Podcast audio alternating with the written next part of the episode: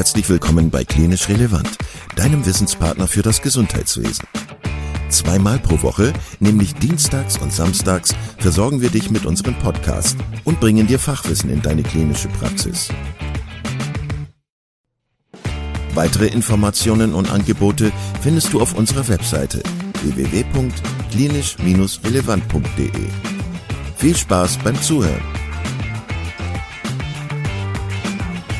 Heute mit Jan Gregor Stienberg zum Thema Alles, was du wissen musst, wenn du eine Praxis übernehmen möchtest.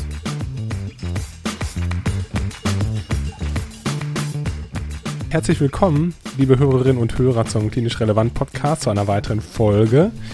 Lieber Jan, auch dir herzlich willkommen ein weiteres Mal. Mm, wir haben das letzte Mal gesprochen über die Praxisabgabe. Und äh, das heißt, wir haben darüber gesprochen, wie das wäre, wenn jemand seine Praxis veräußern möchte. Heute möchten wir das Ganze so ein bisschen von der Seite betrachten, wenn jemand eine Praxis kaufen möchte und ähm, welche Sachverhalte er alle beachten muss und ähm, was dabei so wichtig ist, wie man das Ganze so machen kann. Danke, dass du dir heute Zeit genommen hast, Jan.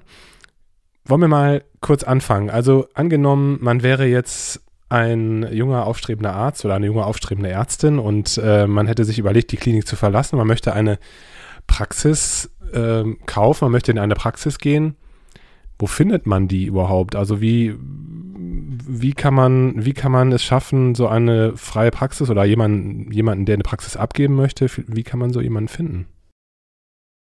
Ja, äh, also auch von mir erstmal Hallo, vielen Dank, dass ich wieder da sein darf. Die hm, eine, eine Praxis finden ist selbstverständlich Ganz einfach, indem man jemanden kennt. Ne? Also, wenn ich jemanden schon mal kenne und der sagt zu mir, äh, ich möchte in ein paar Jahren aufhören, dann ist es natürlich eigentlich der Idealfall, dass man diese Praxis dann hinterher möglicherweise auch übernehmen kann. Es gibt aber auch relativ viele Dienstleister, die das anbieten, angefangen bei äh, Banken, die sich auf Apotheker und Ärzte spezialisiert haben. ähm, ja, das sage ich jetzt hier nicht. Die hatten in den letzten Jahren ein paar Probleme mit ihrer Software und ist auch egal. Also jedenfalls, äh, Banken bieten es an, natürlich auch Finanzdienstleister. Da gibt es welche, die da aus dem Großraum Heidelberg kommen, die sich auch sehr äh, auf, auf diese, naja, zumindest auf akademische Berufe eingeschossen haben die das auch oft anbieten. Gibt aber auch Dienstleister, die nichts anderes tun, wie Praxen äh, zu verkaufen oder Praxisnachfolger zu vermitteln. Das ist auch je nach Praxis ein ganz lukratives Geschäft. Äh, da gibt es ganz unterschiedliche. Man muss ein bisschen aufpassen. Man sollte gucken, dass man jemanden nimmt, der schon ein bisschen länger am Markt ist und äh, da äh, sich vielleicht auch ein bisschen einen Namen gemacht hat. Gibt da auch ganz komische Füchse. Ich würde sagen, es ist so ein bisschen wie Autoverkäufer und Immobilienmakler. Obwohl ich jetzt da nicht unbedingt sagen möchte, dass die alle auf diesem Niveau äh, agieren, aber, aber die gibt es halt eben auch. Äh, oder ganz klassisch natürlich äh, über die Praxisbörse, äh, die es bei den jeweiligen KV oder auch bei den äh, Kammern gibt. Das ist so ein bisschen unterschiedlich, aber auch da kann man immer mal reingucken. Äh, wenn dann ein Kollege reinschreibt, hallo, ich würde ganz gerne abgeben, dann ähm, geht es natürlich, kann man sich darauf bewerben. Der späteste Augenblick, äh, in dem man, und das ist aber eigentlich, eigentlich schon zu spät, äh, davon äh, Wind bekommen kann und mitbekommt, da möchte jemand was verkaufen, ist natürlich, wenn im Rahmen einer Nachbesetzung des, der Zulassung, also der vertragsarztrechtlichen ähm, Zulassung, wenn die dann ausgeschrieben wird, dann muss das ja bei der KV auf den Seiten der KV äh, inseriert werden. Da kann man dann immer gucken nach dem jeweiligen äh, Facharztbereich und äh, sieht dann, wo ist in einem Bundesland oder in, in dem KV-Bezirk eben welche jeweiligen Zulassungen sind ausgeschrieben. Und wenn eine Zulassung ausgeschrieben ist, dann steht auch dabei, ist halt ein Teil einer äh, Gemeinschaftspraxis oder ist eine voller, voller Versorgungsauftrag in Einzelpraxis. Und dann kann man auch da sich auf diese Chiffre, das wird immer ähm, anonym dort äh, gepostet und dann kann man sich natürlich auch da drauf bewerben. Spätestens da würde man dann reinkommen, aber dann ist natürlich eigentlich schon ziemlich spät. Ne? Also das ist so der letzte Schritt, bevor dann die Praxis auch wirklich zugemacht wird, wenn man ins, äh, ins Ausschreibungsverfahren dann oder ins Nachbesetzungsverfahren in die Ausschreibung reingeht. Ähm, dann kriegt hinterher der Verkäufer kriegt eine Liste, da sind dann alle Bewerber drin und im Idealfall weiß er eigentlich schon vorher, wen er haben will, aber nehmen wir mal an, es wäre nicht so, äh, dann würde man da natürlich aufpoppen, bekommt im Idealfall einen Anruf vom Verkäufer, der ihm dann sagt, so, ich möchte ganz gern an dich verkaufen und dann äh, startet man. Dann ist es problemlos, dann hat man nicht mehr viel Zeit. Also da muss man echt Gas geben, dass das äh, noch halbwegs funktioniert ähm, und Hand und Fuß hat. Aber grundsätzlich sind das so die typischen Möglichkeiten. Das, der schönste Weg ist natürlich, wenn man sich über eine Tätigkeit, ähm, sagen wir mal, aus der, aus der Weiterbildung schon kennt und man dann auch darüber gesprochen hat oder man sich dann da auch gut verstanden hat und dann schon signalisiert, ah, wenn du mal irgendwann aufhören willst, dann melde dich doch und dann auch im Vorfeld idealerweise schon beruflich zusammengearbeitet hat, sei es über Jobsharing oder ähm, halt eine, eine kleinere BAG, und äh, da dann versucht, ähm, bereits im Vorfeld die, die Überleitung äh, zu, zu organisieren. Aber grundsätzlich ähm, kann man eben auch ganz klassisch über Inserate gucken. Gibt es auch natürlich, also, also auch diesen Weg gibt es, aber der ist schon fast nicht mehr ganz so wirklich modern, sage ich mal. Man kann natürlich auch einfach inserieren in irgendwelchen großen Zeitschriften. Ne? Ähm, aber ich weiß nicht, was, was, was lest denn ihr Neurologen so als Zeitschrift? Was ist so euer, euer Blatt?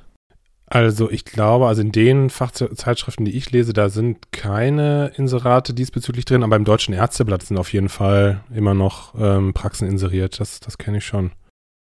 Also gibt es immer mal wieder welche, aber also ich habe jetzt noch nicht mitbekommen, dass aufgrund so einer Anzeige eine Praxis wirklich äh, jemand gesagt hat, ja genau das ist es. Ne? Das äh, mag eher Sinn machen, wenn man wirklich keine Ahnung, was ganz Exotisches hat und dann deutschlandweit versuchen möchte, irgendwelche Ärzte anzusprechen. Aber da muss man auch das Ärzteblatt lesen. Das ist ja der nächste Punkt. Ne? Also.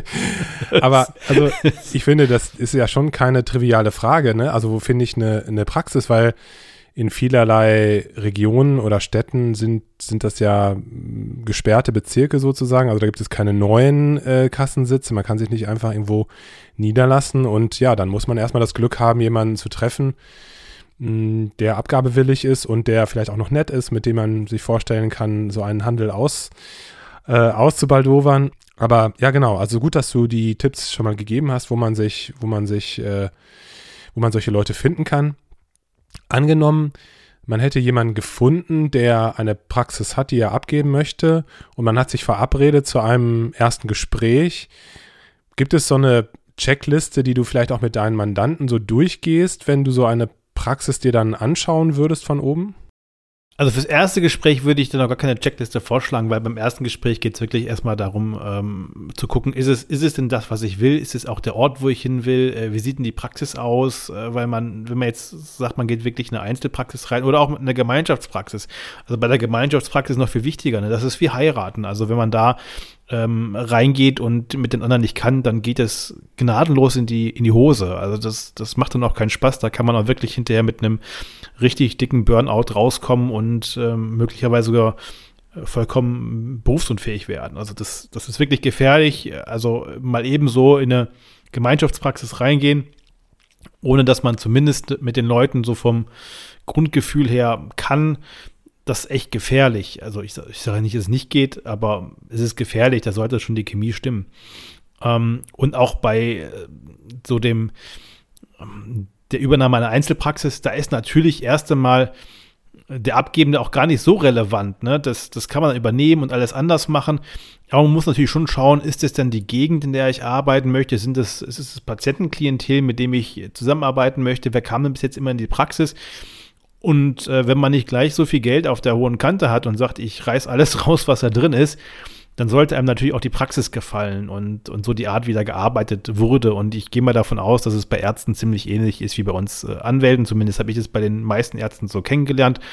Gibt so die einen, die sind so voll die, die Apple-User, ja, da muss auch alles dann mit einem schicken ähm, Mac irgendwo äh, weggearbeitet werden. Die haben dann sehr aufgeräumte Schreibtische und äh, die ganze Praxis ist auch eher in, dem, in den Farben Weiß äh, und Silber gehalten, also so sehr, sehr Apple-affin ähm, und sehr äh, technisch affin und stylisch. Und dann gibt es halt auch irgendwie diejenigen, die halt eher auf rustikal stehen.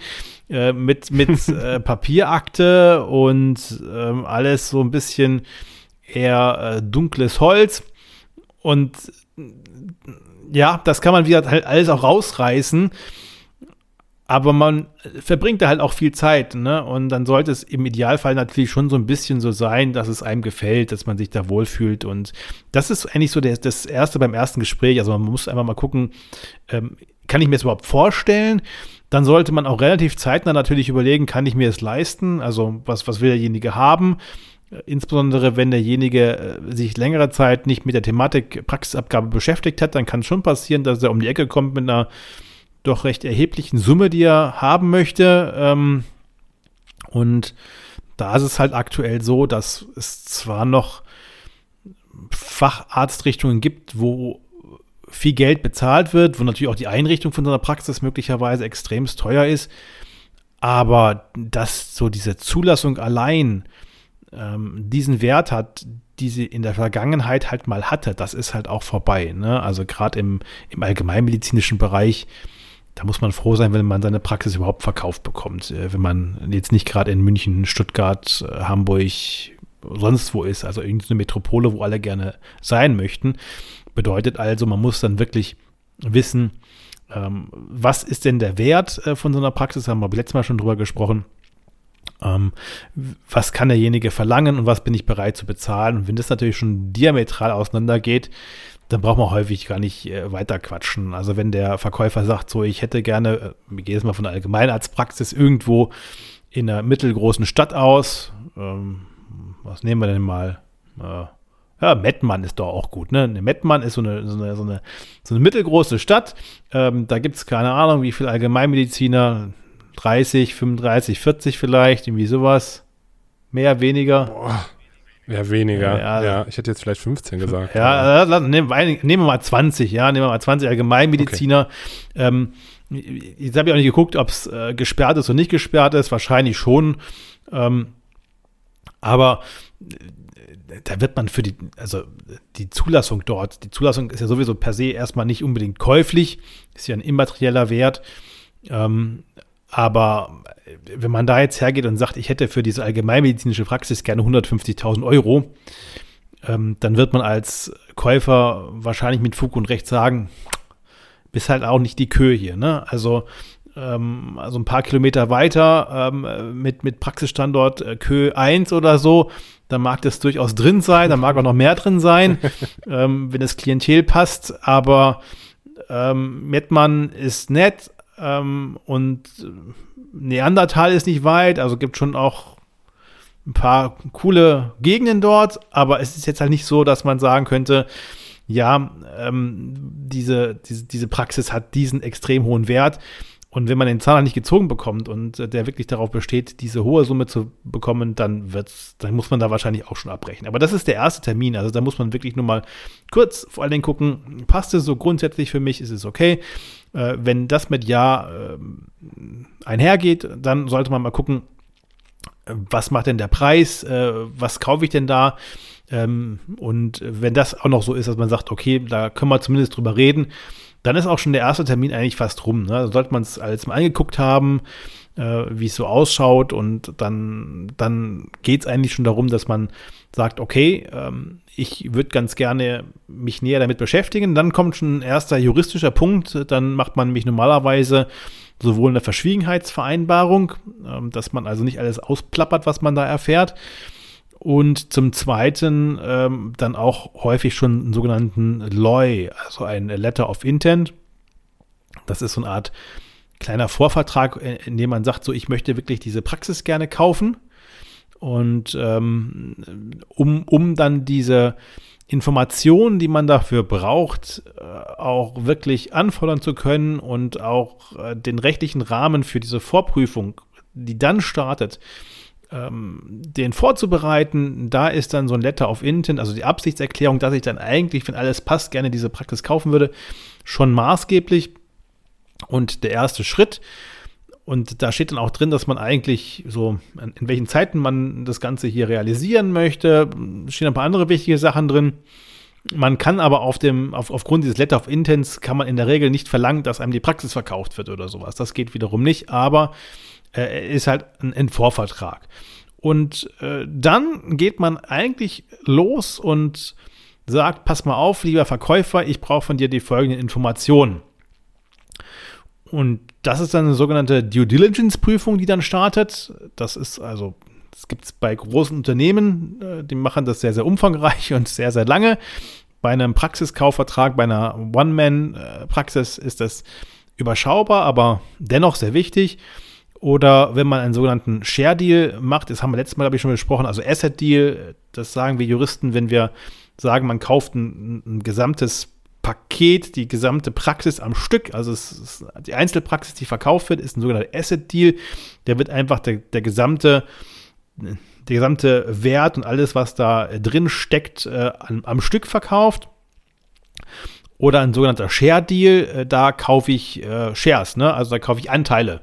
Ähm, das ist typischerweise der Fall, wenn ich in eine Gemeinschaftspraxis reingehe und äh, Praxisanteile, also Gesellschaftsanteile dieser bestehenden Praxis von dem Abgeber, Verkäufer übernehme. Das ist ein sogenannter Share Deal. Der ist ein bisschen anders wie der Asset Deal, aber ist auch äh, eine, eine Form äh, der, der, der Nachfolgeregelung eben, hängt davon ab, wie man halt vorher reingeht in das Ganze. Ne? Ob es eine One-Man-Praxis ist, äh, also eine Einzelpraxis oder eben eine Gemeinschaftspraxis, in welcher Form auch immer. Aber wir können jetzt ja mal so ein bisschen durchgehen, was wir da uns immer angucken, wenn man dann so eine so eine, ja, so eine Due Diligence ja. äh, macht. Und ich würde jetzt mal der Einfachheit halber mit einem mit einem Asset-Deal äh, angucken oder anfangen und gucken wir uns das mal an. Der Share-Deal hat so ein paar Besonderheiten, da kann ich hinterher nur sagen, was da unterschiedlich ist. Das, was äh, beim Asset-Deal äh, passiert, das muss beim Share-Deal auch immer passieren. Also das ist immer parallel, kommen noch ein paar andere Sachen dazu. Ähm, man guckt sich immer an, mh, hm, Wer ist denn der Verkäufer? Ne? Also wer, wer, was für eine Person ist das? Äh, haben wir wirklich Name? Ist, ist derjenige auch wirklich hier gemeldet? Gibt es den auch? Das hört sich jetzt lustig an, aber äh, gibt leider, äh, und das gibt es wirklich immer wieder, Ärzte, die keine Ärzte sind und die im äh, Zuge solcher Nachbesetzungsverfahren ähm, oder solcher Käufe dann aufgrund der Prüfung desjenigen, der das übernommen hat, ist es dann erst wirklich äh, rausgekommen, dass das alles gar nicht so richtig ist und gar nicht so richtig war. Ähm, und der nie hätte eine Zulassung bekommen dürfen, dann sollte man so eine Praxis auch tunlichst nicht kaufen. Also ähm, häufig hinterleuchten halt die Anwälte des äh, Käufers dann den, den Background des Verkäufers noch mehr, wie das beispielsweise Zulassungsbehörden tun oder Approbationsbehörden. Deswegen ist es nicht so ganz irrelevant zu gucken, wer ist es denn. Auch kann es natürlich sein, dass man ähm, als, als Einzelpraxis, äh, also auch, auch, auch eine Gesellschaftsform, also auch eine Gemeinschaftspraxis kann natürlich als Asset Deal auch verkauft werden, äh, als, ja, doch als Asset Deal verkauft werden. Also ich kann hergehen und sagen, ähm, ich kaufe die gesamte Gemeinschaftspraxis, also alle, die da waren, die Ärzte, die gehen raus und ich äh, betreibe das Ganze als, ähm, Einzelpraxis hinterher weiter. Also auch so eine Konstellation kann mal sein, dass man sagt, ich äh, kaufe als Einzelperson die gesamte Gesellschaft und bin dann hinterher eine Einzelpraxis. Das kommt sicherlich eher selten vor, weil dann muss der Zufall halt auch das, der Zufall ist auch gerade wollen, dass dann alle Gesellschafter aufhören wollen. Das ist eigentlich eher die Seltenheit. Also meistens gibt es einen, der raus will und zwei, drei, die machen weiter oder sowas. Aber denkbar wäre auch das, aber wie gesagt eher exotisch. Man muss dann aber gucken, ähm, ist diese Praxis überhaupt äh, so gut übertragbar? Also kann man die noch so kaufen? Insbesondere kann man die äh, Zulassung, also die vertragsrechtliche Seite übernehmen. Das kann dann schon ein bisschen schwierig sein, wenn zum Beispiel die Praxis längere Zeit nicht mehr ähm, ähm, an der vertragsärztlichen äh, Versorgung teil, äh, teilgenommen hat. Also nehmen wir mal an, der Arzt ist wirklich lange krank äh, oder gar schon längere Zeit verstorben dann gibt es da Ausschlussfristen äh, und dann ist die ganze Nummer nämlich möglicherweise auch vorbei. Also auch da muss man mal gucken, äh, geht das denn überhaupt noch und ist es noch möglich?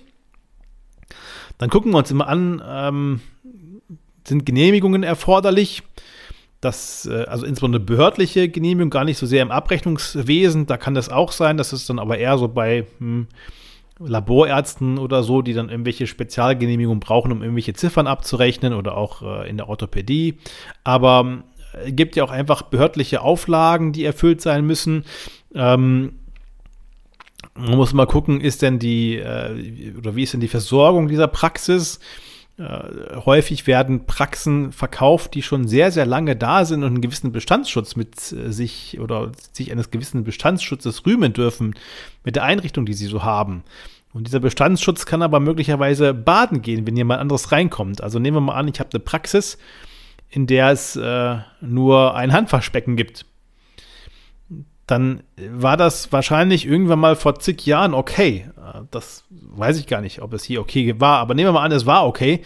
Ähm, dann hat man möglicherweise einen Bestandsschutz. Äh, wenn man aber heute eben einen Mangel an Handwaschbecken in der Arztpraxis hat, dann findet es das Gesundheitsamt nicht so toll und äh, kann einem da auch wirklich richtige Probleme bereiten und im Nachgang irgendwelche Wasserleitungen durch irgendwelche Arztpraxen zu ziehen, ist nicht ganz so schön. Also auch das macht viel Staub möglicherweise. Oder man muss halt auf irgendwelche Lösungen mit Kanistern und äh, Handwaschbecken ausweichen das ist dann auch nicht so wirklich dolle, wenn man da immer so eine Kiste im Eck stehen hat. Deswegen, ähm, das sind so Sachen, die man einfach gucken muss. Ne? Also da muss man mal schauen, ähm, ist das denn heute noch up to date, was da ist? Äh, möglicherweise war das für den alten Arzt noch okay und dem, dem konnte man nicht zwingen, das umzubauen.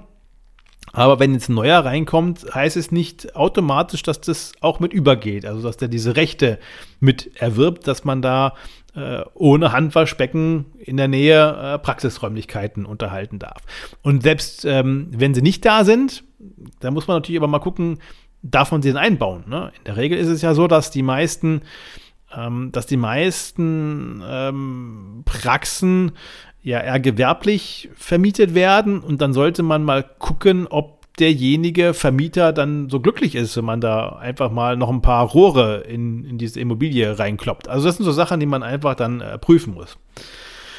Ähm, das ist ja auch die Frage, Entschuldigung, wenn ich dazwischen gehe, das ist ja auch die Frage, ist das eine Mietimmobilie oder wird die Immobilie vielleicht auch mitveräußert? Und du, du hattest es vorhin schon mal angedeutet, äh, das mit der Mietdauer, beziehungsweise also wie, wie lange ist der, ist dieses Objekt noch verfügbar, ist ja nicht, nicht ganz trivial, ne? Das muss man ja auch prüfen, bevor man so eine Praxis dann kauft. Ja, der Supergau ist ja im Prinzip, ich äh, kaufe eine, eine, also jetzt mal wirklich übertrieben, ich kaufe eine radiologische Praxis oder irgendwie ein Labor, äh, in dem irgendwelche Maschinen drin stehen, äh, die ich vorher mit so einem Schwerlastkran ähm, noch eingebaut habe, bevor das Dach drauf kam. Ne? Und hinterher ist es, es ist erst, erst danach kam dann das Dach auf, auf diese äh, Immobilie drauf.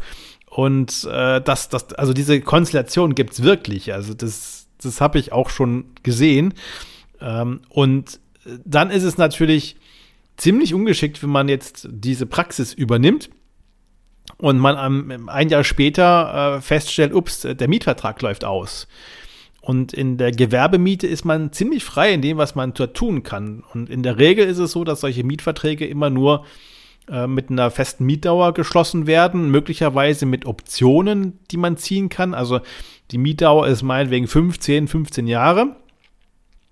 Und äh, danach kann man nochmal verlängern. Ne? Also da kann man durch eine Erklärung sagen, okay, ich äh, möchte diese Praxis weiterführen und dann kann der Vermieter auch gar nichts dagegen machen. Also wenn man rechtzeitig diese Option zieht, dann kann man halt äh, die Miete nochmal, also den Mietvertrag nochmal um fünf oder um zehn Jahre verlängern, wie auch immer. Da steht auch meistens drin, wie häufig man diese Option ziehen kann. Und oft ist auch geregelt, was passiert, wenn es nicht mehr geht. Aber wenn man eben nichts macht, dann läuft der Mietvertrag aus. Und dann kann es natürlich schon sein, dass man auf einmal äh, nach einem Jahr feststellt, ups, ähm, wie, wie, wie, bekomme ich jetzt dieses MRT hier wieder raus? Ne? Also muss der Schwerlastkran wieder, also erst das Dach ab und dann der Schwerlastkran, weil in der Regel ist in diesen Mietverträgen auch drin geregelt, dass man halt, wenn man auszieht und dieser Mietvertrag endet, alles zurückbauen muss. Also alles wieder raus, alles auf Zustand von davor. Und das ist natürlich ziemlich, ziemlich ungeschickt. Da noch eine, äh, ein kleiner Hinweis am Rand, das weiß ich gar nicht, ob ich das letzte Mal gesagt habe, aber auch, auch da, ne, also wenn etwas verkauft werden würde, das ist jetzt eher Steuerrecht, das ist jetzt nicht mein äh, primärer Beritt. Aber äh, wa was ich aus dem Steuerrecht weiß und als Anwalt darf ich dem Grunde nach auch Steuerrecht beraten, auch wenn ich es jetzt nicht wirklich kann. Aber äh, da ich auch ein freier Beruf bin, weiß ich es, was man niemals tun sollte. Bitte, bitte nicht. Und deswegen dann davor immer mit dem Steuerberater reden. Äh, man sollte niemals die Praxis, in der man arbeitet, erwerben. Das ist ganz, ganz gefährlich. Also niemals sollte der, derjenige, der diese, in, in der Praxis arbeitet, gleichzeitig Eigentümer dieser Immobilie sein. Das ist immer sehr ungeschickt, äh, weil dann ist diese Immobilie notwendiges Betriebseigentum. Und wenn man das dann verkauft irgendwann mal, ähm, dann muss man den, den Wert dieser Immobilie nochmal versteuern. Das ist dann hinterher ein ziemlicher Aufwand, da, da diese, das, das Ding zu verkaufen. Ne? Das ist dann ein Teil der, äh, des Betriebseigentums, was dann da wieder rausgelöst werden muss. Und äh, das kann dann auch zu einem ziemlichen Supergau führen, wenn man nämlich vor 40 Jahren mal eine Immobilie gekauft hat und 40 Jahre später ist die 20 Mal so viel wert, dann ist es ziemlich unschön. Dann kann das steuerlich richtig teuer werden. Der Kniff, den man meistens macht, und das soll jetzt nicht heißen, dass es immer die Ideallösung ist, weil es kann auch in die Hose gehen, aber ähm, man versucht dann meistens eigentlich, dass zum Beispiel Ehepartner äh, diese Immobilie erwerben und äh, der Ehepartner dann die Praxisräumlichkeiten äh, an den äh, jeweils anderen vermietet äh, und dann ist man da aus der Nummer raus, dann hat man das Problem nicht, dass diese Räumlichkeiten notwendiges Betriebseigentum geworden sind. Das äh, gibt aber leider immer wieder Fälle, wo man da einfach so reinschlittert, die das äh, so gemacht haben und das kann dann sehr ungeschickt sein. Ich hätte es beispielsweise auch nicht gewusst und war selbst hier äh, gut beraten, dass ich äh, wirklich durch Zufall bevor ich äh, hier die Kanzlei, also bevor wir diese, dieses Haus, in dem die Kanzlei drin ist, gekauft haben, äh, haben wir dann nochmal einfach mal spaßeshalber mal kurz vorher beim Steuerberater angerufen, haben gesagt, ja, müssen wir auch irgendwas beachten, wir würden da ganz gern kaufen. Und er sagte, ja, bitte alles tun, aber folgendes nicht. Ähm, und dann war relativ klar, dass äh, meine Frau hier die, die Räumlichkeiten erwirbt, in der äh, die Kanzlei drin ist. Das wäre das gleiche Problem gewesen, wenn man dann da irgendwann mal aufhört, dann wäre auch das wirklich teuer gewesen. Also Immobilien da immer ein bisschen aufpassen und die Mietverträge wirklich genauestens angucken. Mietverträge für Arztpraxen sind sowieso besonders. Ne?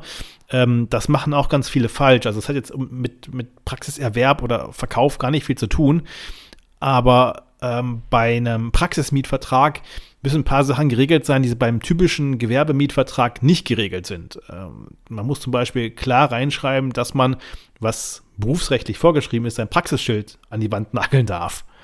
Äh, der, der Otto Normalvermieter äh, sagt vielleicht, naja, kannst hier irgendwie ähm, ein Klingel, kriegst Briefkasten und Klingelschild, ne?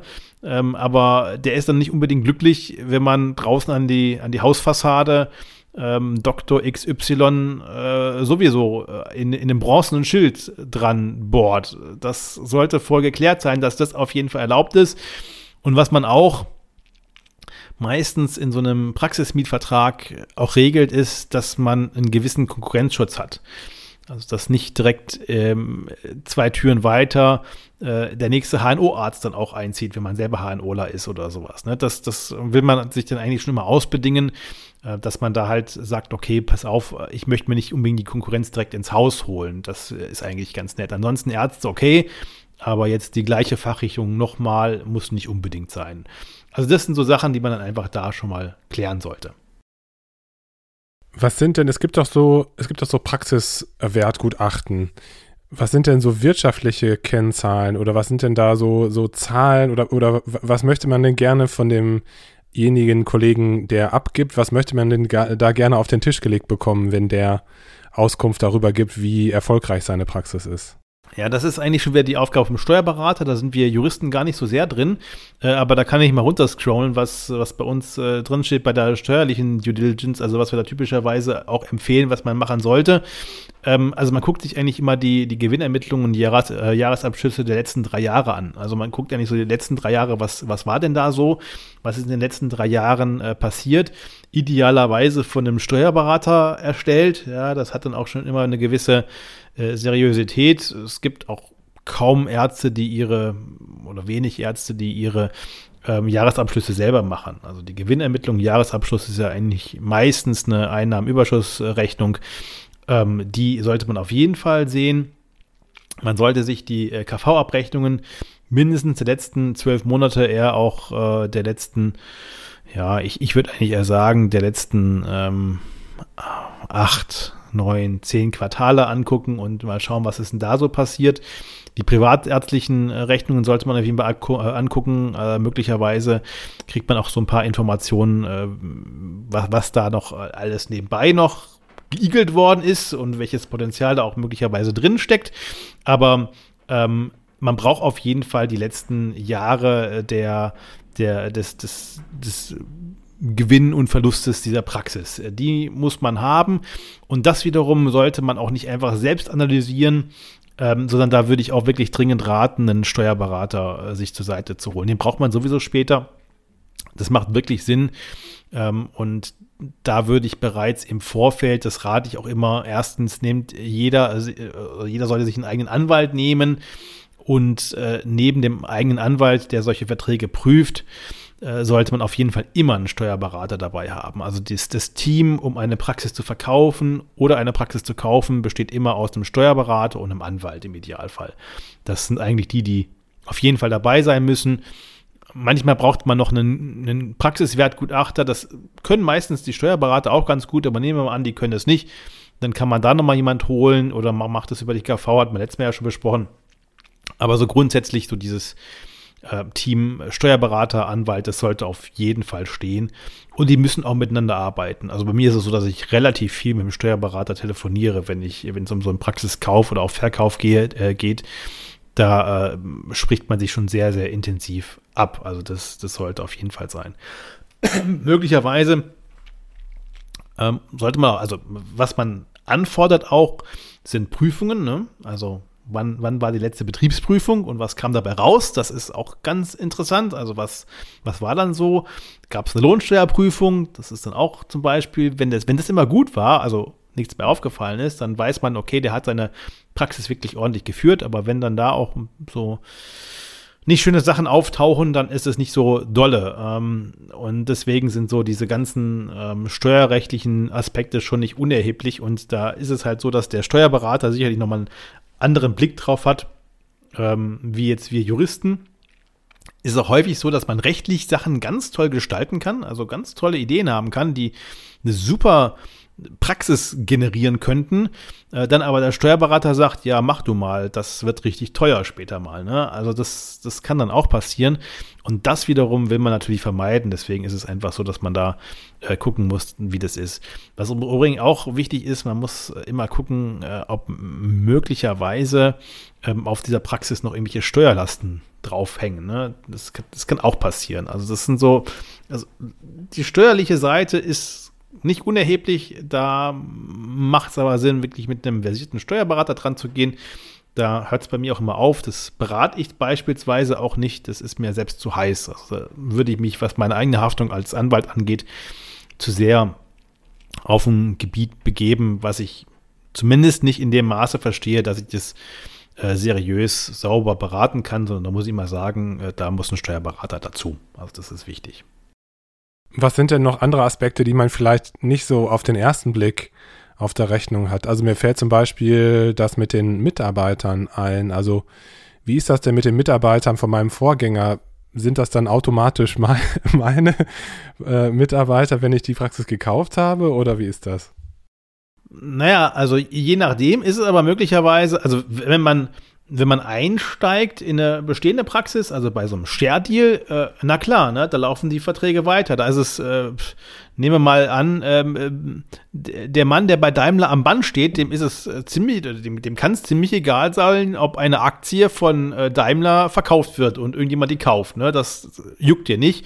Das ist natürlich jetzt ein sehr krasses Beispiel, aber am Ende des Tages ist natürlich eine Gemeinschaftspraxis als in Gesellschaftsform nichts anderes. Ne? Da gibt es auch Anteile, die verkauft werden, ob es jetzt eine Aktie ist oder halt einfach ein, ein Anteil an einer, an einer Firma, an einer äh, Gesellschaft. Ist am Ende des Tages vollkommen egal. Es ist das Gleiche. Das muss dann den, ähm, den, den Mitarbeiter, der da bei der Gesellschaft angestellt ist, erst einmal nicht jucken, weil die Gesellschaft ist erst einmal die gleiche, die bleibt bestehen. Ähm, was gänzlich anderes ist natürlich, wenn man ähm, in so einem Asset-Deal die gesamte Praxis kauft, ähm, dann ist es auf jeden Fall ein Betriebsübergang, wenn sich die Gesellschaftsform äh, bei, bei einer ähm, Gemeinschaftspraxis ändern, dann, dann, kann das auch mal passieren, dass es da zum Betriebsübergang kommt. Das ist aber wirklich im Einzelfall sehr unterschiedlich. Aber jetzt nehmen wir mal den einfachen Fall, wirklich Ein-Mann-Praxis und die wird komplett verkauft. Dann ist es auf jeden Fall ein Betriebsübergang. Und beim Betriebsübergang gibt es spezielle Regelungen. Grundsätzlich gehen die Arbeitsverträge über. Also man kann auch nicht sagen, ich höre mit meiner Praxis auf und deswegen kündige ich jetzt und äh, der andere fängt mit seinen neuen Mitarbeitern an. Das, das ist verboten. Das geht nicht. Das äh, will man nicht im Arbeitsrecht. Das äh, sind die Mitarbeiter erst einmal geschützt. Das heißt, die gehen mit über, aber äh, man muss die Mitarbeiter zwingend äh, korrekt über ihre Rechte und über diesen Betriebsübergang informieren. Äh, und dieses Anschreiben, das ist wirklich sehr formal korrekt zu erstellen. Das würde ich auch nicht selbst machen, sondern da würde ich auch zwingend einen Anwalt dran lassen. Weil es ist nämlich so, wenn, wenn man das nicht korrekt oder, oder also entweder gar nicht oder nicht korrekt macht, ähm, führt es dazu, dass die Mitarbeiter bei einem sogenannten Betriebsübergang immer ein Sonderkündigungsrecht haben. Und äh, das ist immer, das, das fängt erst dann an zu laufen, wenn sie korrekt über diesen Betriebsübergang informiert wurden. Das heißt, wenn ich das vergesse, da ordentlich drüber zu informieren, und ähm, nach einem Jahr und nach zwei haben die Mitarbeiter keinen Bock mehr, ähm, dann äh, und, und ich diese Information nicht korrekt gegeben habe, dann können die immer sagen, so, ich höre jetzt auf, weil ich wurde nicht korrekt informiert. Ähm, ich muss die korrekt darüber informieren, wann sie wie wo kündigen können aufgrund dieses Betriebswechsels. Und wenn ich das nicht gemacht habe, haben die immer ein Sonderkündigungsrecht. Das können sie bloß irgendwann mal verwirken, also irgendwann mal nach ein paar 15 Jahren oder sowas, dann wird man sagen, naja, hast jetzt 15 Jahre ausgehalten, äh, dann wäre das irgendwie auch ähm, nicht, nicht fair, jetzt zu sagen, ich äh, kündige einfach mal eben so. Aber ansonsten können die im Prinzip wirklich sofort sagen, egal was für Kündigungsfristen sonst gelten würden, ähm, ich bin da mal weg. Und das tut natürlich schon weh, deswegen muss man da beim Betriebsübergang einfach tierisch aufpassen, dass äh, das korrekt gemacht wird und dass dieses Sonderkündigungsrecht der Mitarbeiter dann auch hinterher erloschen ist. Das kann aber erst erlöschen, wenn die korrekt über ihre Rechte aufgeklärt worden sind. Ähm, eine weitere Besonderheit ist, dass zum Beispiel Verträge, also wenn ich einen ähm, einen laufenden Vertrag habe, Leasing, ähm, da muss ich bewusst gucken, dass ich in den Vertrag reinkomme, weil ein sowohl Leasing-Auto wie aber auch ein Leasing-Medizinprodukt äh, kann ich natürlich nur dann weiter nutzen, wenn der Leasinggeber auch sagt, äh, dass ich das als, äh, als neuer Praxisinhaber weiter nutzen darf. Ne? Das sollte man auch tunlichst gut klären. Und äh, wenn beispielsweise Versicherungen laufen, dann ist es wie beim Hauskauf. Also wenn es eine Versicherung gibt, die das Praxisinventar schützt, und ich kaufe das Praxisinventar. Ne? Möglichst eben, haben wir letztes Mal auch schon gesagt, mit einer Abgrenzung, was, was ich kaufe und was ich nicht kaufe, dass ich nicht aus Versehen den Van Gogh verkaufe für den Praxiskaufvertrag. Also das, das hat ihr erzählt, gab es schon alles. Ähm, also wenn ich diesen die Sachen, die versichert sind, kaufe, gehen die Sachversicherungen mit über. Das steht im Versicherungsvertragsgesetz drin. Dann hat man als Käufer zwar hinter ein Sonderkündigungsrecht und kann sich auch eine neue Versicherung suchen, aber erst einmal laufen diese Versicherungsverträge weiter. Deswegen braucht man halt auch dringend den Inhalt dieser Versicherungen. Aber man muss wissen, was, was, für, äh, was für Versicherungen gehen dann auf mich über, was kosten sie. Ne? Äh, ansonsten kommt nämlich auf einmal die Rechnung und ich stelle fest, ups, das wollte ich gar nicht. Oder ich habe sowas möglicherweise schon. Kann ja auch sein, dass man gewisse Sachen schon bereits versichert hat und äh, will gar nicht, dass die weiterlaufen. Da muss man sie kündigen. Ähm, das sind alles so Sachen, die dann wirklich äh, angefordert werden müssen. Also wir gucken immer genau, was, was äh, für Versicherungen laufen, über was für Verträge laufen überhaupt. Bei den ähm, Arbeitsverträgen kann es ja zum Beispiel auch sein, ähm, dass mal äh, Arbeitgeberkredite gegeben wurden, ne? dass der Arbeitnehmer sich von seinem Arbeitgeber äh, einen Kredit gegeben äh, oder hat, hat geben lassen ähm, und das muss natürlich auch geklärt werden. Also war das wirklich, ist es an die Praxis geknüpft oder hat es der Arzt oder die Ärztin in Persona gemacht? Äh, also was sind da für Absprachen da? Gibt es irgendwelche Renten, die versprochen werden? Ähm, oder irgendwelche sonstigen Zusagen?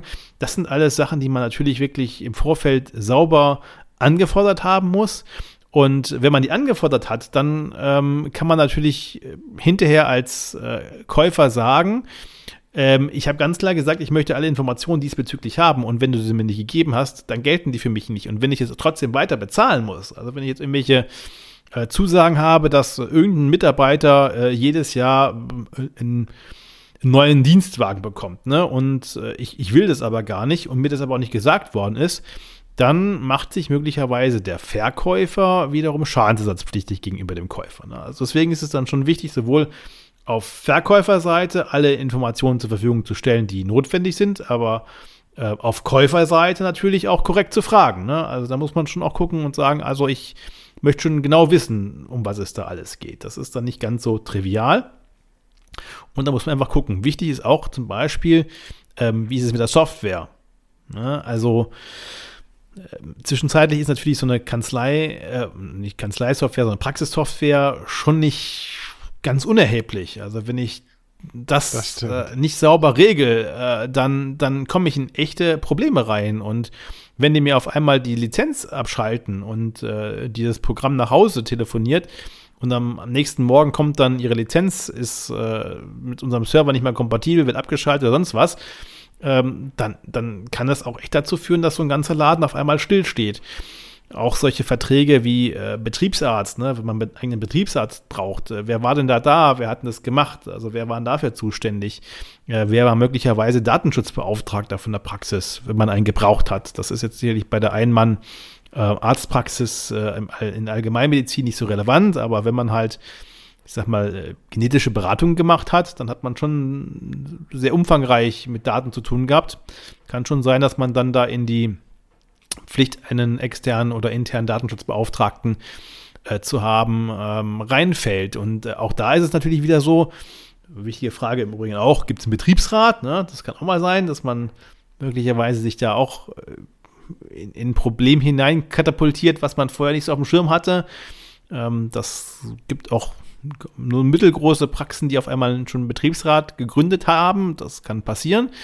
Ähm, und äh, gibt es ansonsten Mitarbeiter mit besonderen ähm, Kündigungsschutzrechten, also gibt es Schwerbehinderte, ähm, gibt es eben Betriebsräte oder gibt es den ähm, internen Datenschutzbeauftragten. Das sind halt alles auch ähm, Mitarbeiter, die mit, besonderen, mit besonderem Kündigungsschutz äh, ausgestattet sind. Und das sollte man natürlich im Vorfeld alles mal bedacht haben. Ähm, also das sind so die wirklich ganz äh, wichtigen Sachen. Äh, wenn man jetzt mal kurz rüber guckt, äh, ich quatsche ja schon wieder eine ganze Zeit hier. Ich habe es gar nicht so auf dem Schirm, wie lange ich schon wieder rede, aber es sind, glaube ich, schon wieder echt ein paar Minütchen.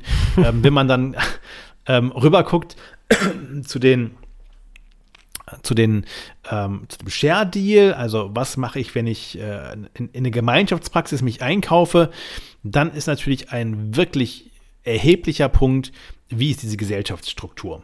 Ne, also wer ist Gesellschafter, wer vertritt die Gesellschaft? Ähm, sind sie möglicherweise eingetragen in einem Register, also es ist eine GmbH, da muss man mal äh, den aktuellen Registerauszug angucken und muss vor allen Dingen nachvollziehen, wie diese GmbH sich auch entwickelt hat. Also wo kommt sie her, ähm, wo geht sie hin? Also wie wurde sie damals gegründet? Was war der erste Gesellschaftsvertrag die, oder die Satzung? Was gab es denn für Beschlüsse, die dann möglicherweise etwas geändert haben? Ähm, das muss man dann wirklich komplett nachvollziehen. Man muss gucken, wie kommen Entscheidungen innerhalb der Gesellschaft zustande. Äh, was sind Entscheidungen, die, die man auf äh, einem sehr niederschwelligen ähm, Entscheidungsniveau treffen kann, also wo auch möglicherweise nur eine oder zwei Personen schnell was entscheiden können. Wann muss möglicherweise einstimmig entschieden werden? Das ist wirklich sehr, sehr unterschiedlich im, im Einzelfall aber kann dann hinterher richtige Probleme bereiten, wenn man das nicht genau gelesen hat. Und äh, da sollte man dann sich wirklich ordentlich Zeit nehmen, diese Gesellschaftsverträge sauber zu studieren und eben zu gucken, wie war es in der Vergangenheit. Und man bekommt dann oft auch so aus diesen Gesellschafterbeschlüssen und möglicherweise aus den Protokollen ähm, von Gesellschafterversammlungen da kriegt man auch so ein bisschen Eindruck, wie die Ärzte, die da drin sind, sich so verstehen. Also das kann man dann oft zwischen den Zeilen auch ein bisschen herauslesen, wenn da protokolliert wurde. Also das äh, ist natürlich wünschenswert. Ob das immer passiert, sei mal dahingestellt, aber schön wäre es. Äh, aber das sieht man dann eben. Die meisten kleineren Praxen werden ja nicht äh, als, als MVZ oder sowas geführt. Also MVZ könnte man jetzt als GmbH führen, alle anderen Gemeinschaftspraxen jetzt nicht. Ähm, und äh, die, die, ich würde sagen, boah, sicherlich 80, 85 Prozent der Gemeinschaftspraxen werden immer noch in der Rechtsform der Gesellschaft bürgerlichen Rechts geführt. Also das ist eigentlich die, die doch, würde ich sagen, verbreitete Rechtsform, wenn man das so nennen mag. Ähm, die GBR Und ähm, ein bisschen kommen noch die Partnerschaften rein, ähm, möglicherweise auch mit beschränkter Berufshaftung. Äh, da kann man zwischenzeitlich, ist so auch BGH-Rechtsprechung ganz neu, könnte man auch eine Partnerschaft mit einem Rechtsanwalt eingehen. Also man kann quasi direkt sich seinen Anwalt ähm, in die Praxis mit reinholen und eine äh, Partnerschaft mit einem Anwalt oder mit einem Steuerberater ähm, zusammen gründen. Ob es jetzt besonders viel Sinn macht, weiß ich nicht. Möglicherweise, wenn man irgendwie nur Sachverständigengutachten oder sowas schreibt, dann mag das möglicherweise sinnig sein. Und ansonsten macht das wahrscheinlich oder kommt es eher seltener vor. Ähm, aber so grundsätzlich ist dann dieses Gesellschaftsrecht echt äh, wichtig, sich da die Verträge genauestens äh, anzuschauen, die es da eben gibt und dass man da nicht, äh, ja, wo reinrutscht, wo man auf einmal wirklich kaum mehr rauskommt und nur sehr schwer. Die Kündigungszeiten können bei so einer Gesellschaft oder typischerweise muss man das sogar so machen, äh, sehr, sehr lang sein. Ne? Also ich äh, möchte natürlich nicht, dass einer von heute auf morgen aus der, aus der Gesellschaft ausscheidet also, und sagt so, ich bin dann mal nächsten Monat weg äh, und kündige mal, sondern häufig hat man dann halt zwölf Monate zum Jahresende oder sowas als Kündigungsfrist, was dann schon ja, eben fast wie eine Scheidung ist, ne? Also es ist Ehe und Scheidung. Also das Trennungsjahr ist dann ziemlich ähnlich auch in so einem Gesellschaftsvertrag abgebildet. Und äh, wo, wo beides dann in der Regel nicht mehr rückgängig zu machen ist, aber äh, das muss man schon, schon genau wissen und auch prüfen lassen, ob das so alles Hand und Fuß hat. Insbesondere, wenn da auch solche ähm, Konkurrenzschutzklauseln drin sind. Ne? Das muss man auch mal gucken. Also da gibt es manchmal so Verträge, wo ganz, ganz schräge Konkurrenzschutzklauseln drin sind. Also da steht dann drin, ähm, beim, nach dem Ausscheiden äh, verpflichtest du Arzt dich dazu, äh, in ganz Deutschland nie wieder tätig zu werden in dieser Fachrichtung. So ganz übertrieben gesagt. Ähm, das wissen jetzt und vermuten wahrscheinlich schon die allermeisten, dass das so nicht geht. Aber äh, man kann natürlich schon reinschreiben in so einen Vertrag, wenn du hier bei uns rausgehst, möchten wir nicht, dass du an der nächsten Straßenecke genau das gleiche wieder tust.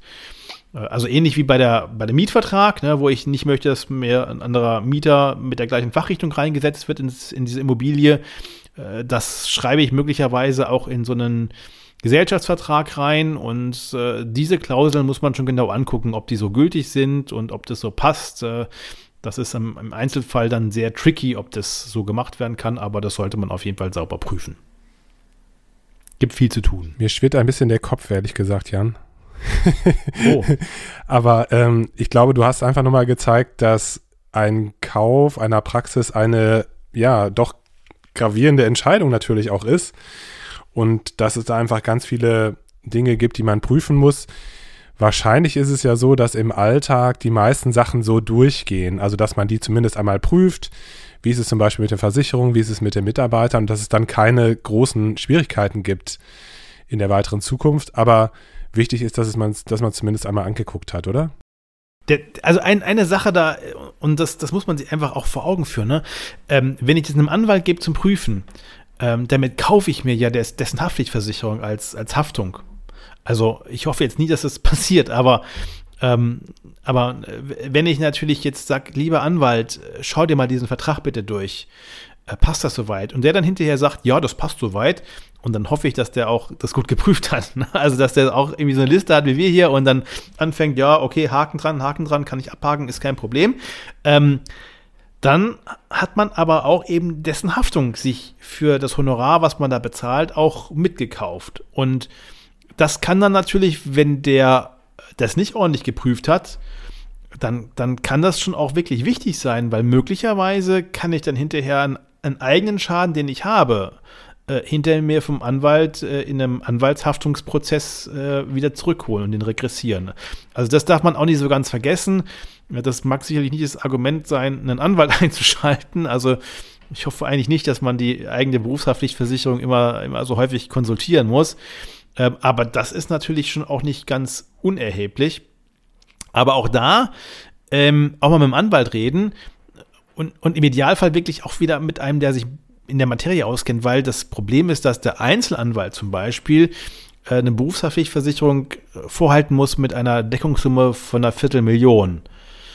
Das mag für die allgemeinmedizinische Praxis ausreichen, aber wenn ich jetzt halt das Labor oder äh, das, das, äh, die, das Großgeräte MVZ oder sowas kaufe, ähm, dann kann das sein, dass da die Versicherung zwar, also dass, dass mir ein Schaden entstanden ist von 5 Millionen Euro, Ähm, die Versicherung sagt, ja, 250.000 Euro übernehmen wir. Ähm, und vom Rest wird man halt dann wenig sehen. Ne? Das, da, wird der, da, da, wird der Anwalt dann weder seines Lebens glücklich, aber der, derjenige, der dann diesen Schaden hat, der wird möglicherweise sein Geld auch nie sehen, weil er das halt in dieser Größenordnung, es sei denn, der Anwalt hat vorher wirklich viel Geld zur Seite gelegt, aber wenn das nicht der Fall ist, dann bleibt man auf seinem Schaden sitzen. Also so die Versicherung der, der jeweiligen Vertragspartner, wie die versichert sind, ist auch nicht so ganz trivial. Das darf man auch durch mal, durchaus mal hinterfragen. Auch übrigens als angestellter Arzt im Krankenhaus. Ne? Also äh, das, das kann ich da allen draußen nur raten. Äh, fragt mal beim Krankenhaus nach, was die denn so für, für Versicherungen für euch dann jeweils vorhalten. Ne? Also äh, wie ist denn die Berufshaftpflichtversicherung des Krankenhauses? Also was genau ist da versichert? Das ist sowas, das sollte man durchaus mal nachfragen. Das ist nicht so ganz verkehrt. Kleiner Tipp am Rande. naja. Darf ich eine Frage noch ganz am Schluss stellen, die jetzt nicht unmittelbar was mit dem Thema zu tun hat, das wir gerade besprochen haben, aber ähm, was ist ein MVZ und was ist der Witz sozusagen daran? Ja, der Witz ist vor allen Dingen, dass, äh, ja, wer war denn das damals? Äh, wer hat denn nochmal das MVZ ist das, äh, war es nicht das Goldkorn, äh, das Goldkorn der, ähm, des, des Gesundheitswesens? War das nicht irgendwie, welcher, welcher Gesundheitsminister war das? das also all die, das, denen, denen das sofort einfällt, können es ja in die Kommentare mal hier ja. unter den Podcast drunter schreiben. Äh, aber ich, ich meinte, dass es doch irgendeiner, also ich meine, bei Schröder war das doch noch, oder? Das Goldkorn äh, der Gesundheitsreform, irgendwie sowas. Also jedenfalls damals, äh, MVZs wurden immer gehypt. Ähm, und ich finde es im Zweifelsfall noch raus und sag's beim nächsten Mal.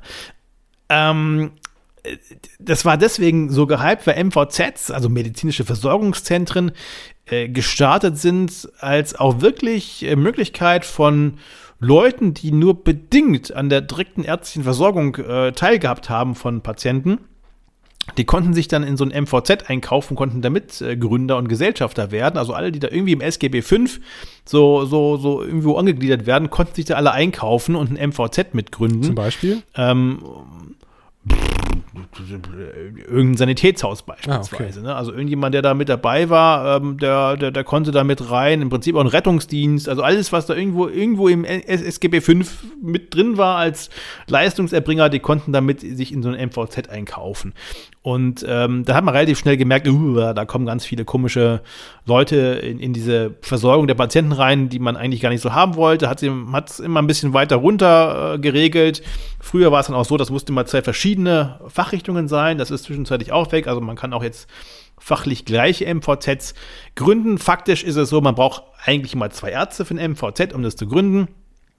Ähm, also müssten immer irgendwie zwei Ärzte dabei sein und äh, die können diese Form der Teilhabe am vertragsärztlichen Wesen ähm, ja gründen. Der große Unterschied ist, dass ein MVZ als, als, einzige, äh, als einziger Player im, ähm, im SGB V äh, die Rechtsform der GmbH haben darf. Äh, alle anderen dürfen keine GmbH gründen. Äh, nur das MVZ kann in der Rechtsform einer GmbH gegründet werden. Das kann aus haftungsrechtlichen Gesichtspunkten ganz charmant sein. Ähm, gibt auch mehrere Ideen, warum das ganz gut sein kann, aber die können eine GmbH gründen. Eine, normale Gemeinschaftspraxis kann das nicht.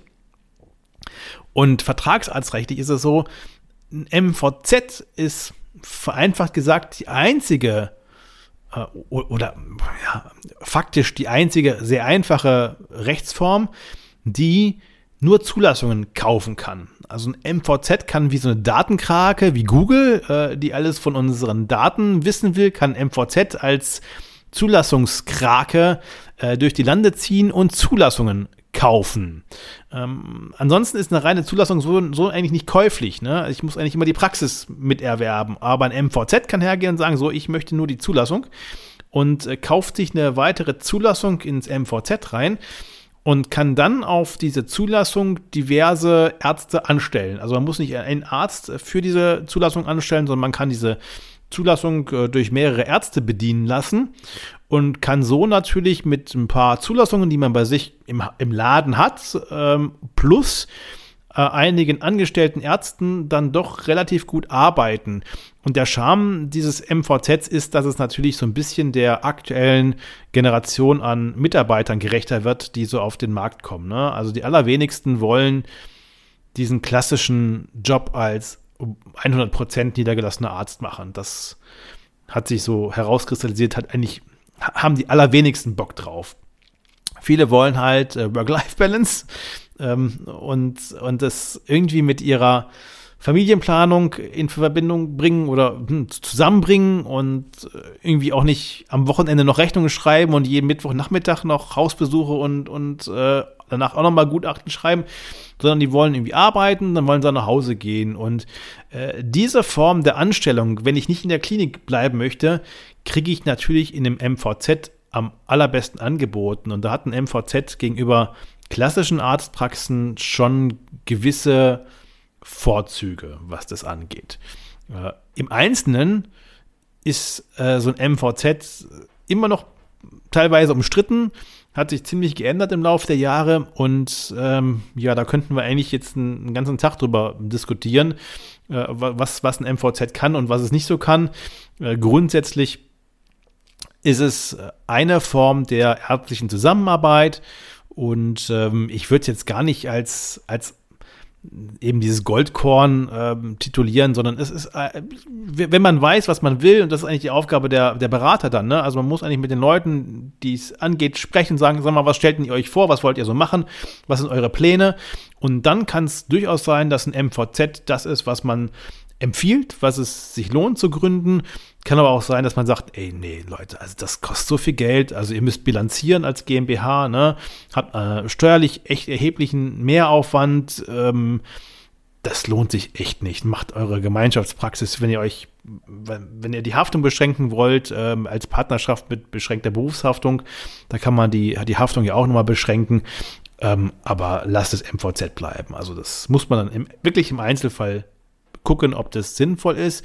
MVZ poppt da noch überall auf, wo Kliniken sind. Also ganz viele Kliniken haben angefangen, MVZs zu basteln.